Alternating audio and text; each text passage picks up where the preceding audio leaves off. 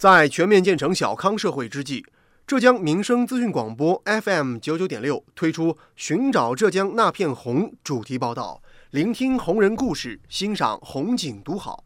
为纪念“绿水青山就是金山银山”理念提出十五周年，回顾展示浙江治水成果。本期节目，我们一起关注杭州市滨江区美丽河道创建和验收的相关情况，请听报道：寻找浙江那片红，冰水之都立潮头。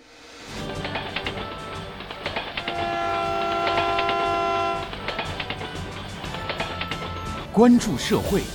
关注政府，关注百姓，民生新干线。近日，杭州市城市水设施和河道保护管理中心的相关领导以及专家评审团的成员们来到了杭州市滨江区验收当地美丽河道创建成果。自2018年开展美丽河湖创建工作以来，滨江区已经先后完成永久河、太庙桥河、庙后王河三条市级美丽河道和白马湖省级美丽河湖创建。今年，借助后峰会前亚运的契机。滨江以建设美丽河湖为抓手，本着生态治水、和谐治水的理念，提升整治与管养维护协同并进，通过融入平安、健康、宜居、文化、富民、和谐等新的内涵，共计创建美丽河道十四条，分别是西兴片区、白马湖片区和滨文片区。其中，白马湖片区的五条河道已经顺利地通过了美丽河湖市级验收和省级复核。今天的节目，我们重点关注的就是剩余的西兴片区、滨文片区中的美丽河道创建工作。浙江省水科院工作人员张扬，滨江区创建世纪美丽河道呢，是以滨水之都立立潮头，江南之水一脉流的这个主题呢，主要是包括西兴片区的石甲河、建设河、花园徐直河，呃，还有单庆庄横河、西兴直河，以及滨文区的这个范李孙河。张呃，张家溪直河，嗯，还有一个高教河。高教河呢是位于浦沿街道，然后其余七条河呢是在西兴街道，呃，总长度呢是十二点七六，然后水域面积十九点六六万平方米。自二零一八年以来，滨江区累计投入污水临治排区建设资金七点六五亿元，当地还以污水临治排区建设为契机，推进三改一拆和城中村改造步伐，从源头消除污染源。通过拆迁和拆迁以后的土地利用，河道周边的大部分污染源得以消除，小微水体得到了根本性治理。水面情况呢，就是西兴片区和这个滨文片区水系河道的水体清澈干净，然后平均透明度达到了六十厘米以上，河面干净无垃圾无漂浮物，就河道水系全面贯通，水流流动性较好，然后满足我们河道的流量的这个要求。在防洪排涝预警方面。并将通过网格化搭建大数据模型，接入实时雨水情况的监测数据，形成完备的防洪排涝预警体系，全面监测辖区内的水文、水质、实时环境以及雨水管网水位等信息，可在内涝发生之前精准部署各类的防涝措施。这个水系呢，主要是通过这个普盐排灌站还有华家排灌站呢，从钱塘江引水，然后通过我们的内部河道水系。然后经过西兴这个建设河，然后再排回到那个钱塘江，行洪通畅这块呢，就是西兴片区和滨文片区呢水系河道外排通畅，行洪排涝能力正常，河道之间是相互连通，形成这个河网水系。在引水配水方面，滨江区在各个排灌站加装水质浊度自动检测仪和自动处理装置，根据钱塘江江水浊度变化情况，对引入钱塘江原水进行预处理。自动调整和优化引水处理措施，依据河道生态流量，引清水入城，科学展开引水配水工程。近几年以来，滨江区紧紧围绕数字滨江建设，大力推进数据赋能治水的滨江实践，不断加强平台建设，构建滨江治水平台，将原有的智慧河道、智慧管网、水务 GIS、防洪排涝预警系统全部纳入该平台体系中。张扬。智慧河道这块呢，是我们已经就是搭建了这个智慧河道信息平台，已录入这个一河一卡河道以及这个附属设施技术资料，实现了这个档案和台账这个电子化。保洁船实施这个 GPS 定位，河岸重要的排水口实现了这个在线动态监管。呃，河道的沿线重要的监测点数据呢，已经能实现这个实时的在线传输。如今，通过打通数据壁垒，当地可以实现各类治水数据的互通互联，提升各类涉水事件的感知、决策、预警、调度与控制能力。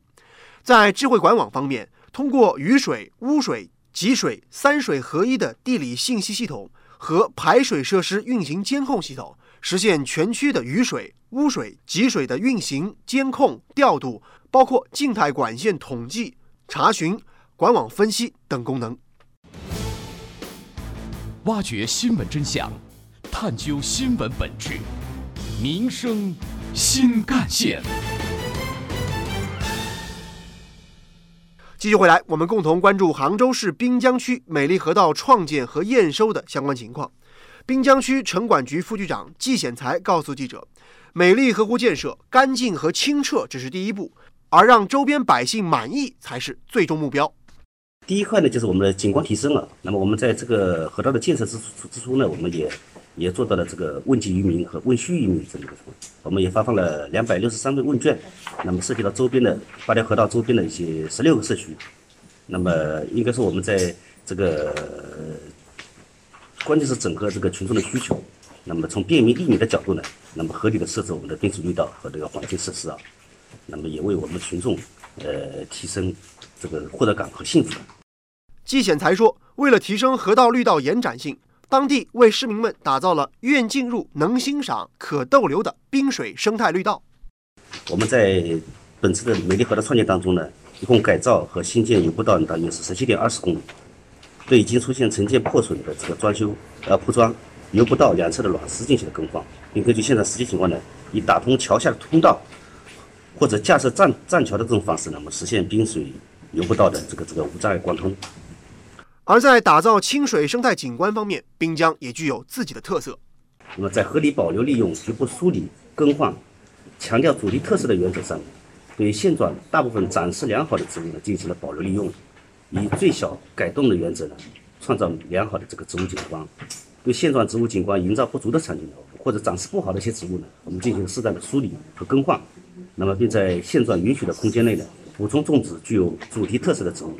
那么力求呢形成一河一特色的这个主题河道。那么在强化服务配套功能，为打造理想人居家园，彰显国际滨风范方面，当地的具体做法又是怎样的呢？我们在本次创建过程当中呢。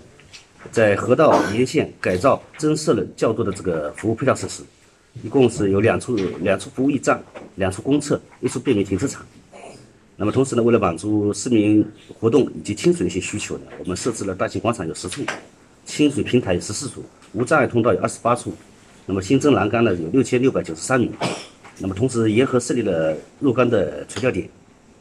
那么结合整整体的这个景观特色呢，增设景观桥一座。景观亮灯的四十五处，景观亭十一处，景观墙两处，景观栈道两处，景观小品两处。那么丰富河道的绿化文化内涵。那么在主要的这广场空间以及儿童活动场地呢，设置了五处休闲长廊等休呃供呃行人休憩的一个地方。挖掘新闻真相，探究新闻本质，民生新干线。美丽河道建成了，如何长效管护，还是要靠大家。如今，滨江区不断深化河长体制，扩充治水力量，形成了以政府为主、社会广泛参与的一加 N 治水队伍。这 N 指的是民间河长加企业河长加科技河长加护水志愿者，再加河小二，这就形成了全民河长制模式。目前，除了区、街、社三级河长队伍二百零五人之外，全区共有九十人的民间河长队伍，四十五家企业河长队伍，三十二家科技河长队伍，还有三十六支共四百一十二人的护水志愿者队伍，以及全区各高校中小学生参与的河小二。采访当天，专家评审团成员、资深媒体人叶峰老师也给出了自己的建议。当然，我们现在做的可能更多的是自然景观外观的。你的文化内涵发掘，可能是要有专业的人来做专门的事儿了。那么这个也希望你们能够见到见。每一条河道，我们挖掘的文化内涵，应该在河道沿岸有所展示，有所推荐，让大家能够到这里啊，我知道这是一个什么地方。正如叶峰老师所说，讲好文化故事也是建设美丽河道的一个重要方面。如今，当地也在积极举办各类具有特色的治水文化活动，比如白马湖一行活动、皮划艇亲子活动、污水共治追梦人广场舞大赛等等活动，为的就是加深群众对污水共治的了解和支持，把污水共治工作与普通群众生活紧密相连，提升群众获得感。下一步，滨江区将进一步深化科技治水模式，加大资金投入，加强科技创新，加快成果转化。努力展现数字滨江魅力，为省市美丽河湖建设贡献滨江力量。好，感谢您收听今天的节目，我是子文，下期节目我们再见。